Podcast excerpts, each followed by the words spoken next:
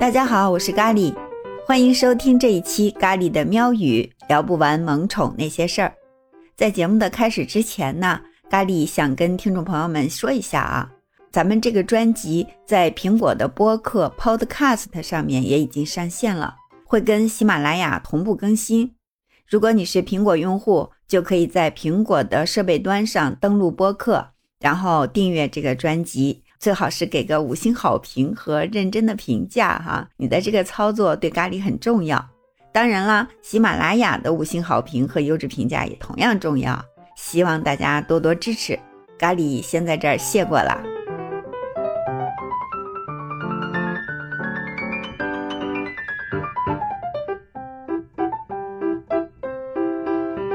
喜欢听钢琴曲的听众朋友，有没有听出这首曲子有什么不一样？有没有感觉是一只淘气的小猫正在随意地敲击着键盘？这首是著名的作曲家肖邦的小猫圆舞曲。为什么叫小猫圆舞曲呢？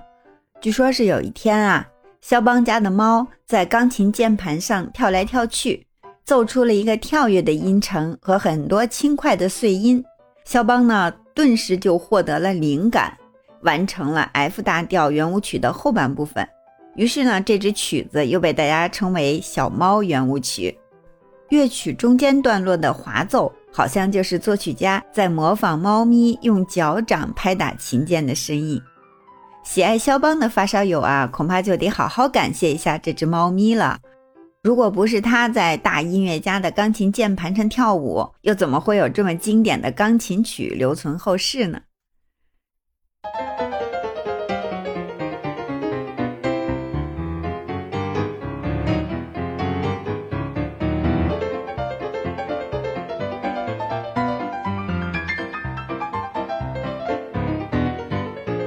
这首曲子呀，干脆就叫《琴键上的小猫》，它背后还有一个非常美丽的故事。有一段时间啊，美国青年作曲家泽泽·康弗雷来到祖母家所在的小镇上小住。那会儿，他正跟女友凯蒂呃闹矛盾，凯蒂呢厌倦了彼此相处，就是想离开他。康弗雷就非常的痛苦。他特别想给女朋友创作一首曲子，来试着挽回他们的爱情。有一天，他的灵感正好卡壳了，于是就坐在那儿发呆。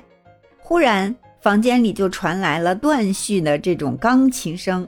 他起身一看啊，是一只白色的小猫站在祖母家的钢琴上。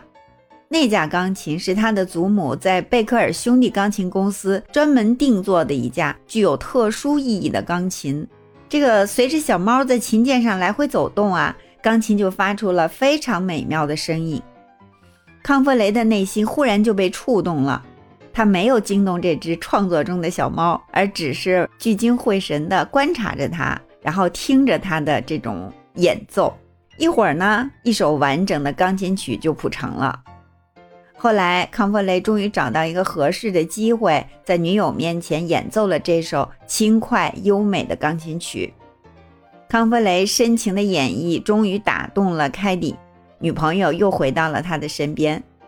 从此以后啊，康弗雷就把这一切都归功于祖母家的这只小猫，把它视作自己爱的天使。干脆，他就把这首钢琴曲命名为《琴键上的小猫》。祖母去世以后啊。康弗雷就继承了祖母家那台特别定制的、命名为“泽泽”的钢琴，在这台钢琴上演奏这首《琴键上的小猫》，也成了他表演的保留曲目。今天这期节目的内容其实是受了一个朋友的启发，他是一名非常有成就的钢琴老师。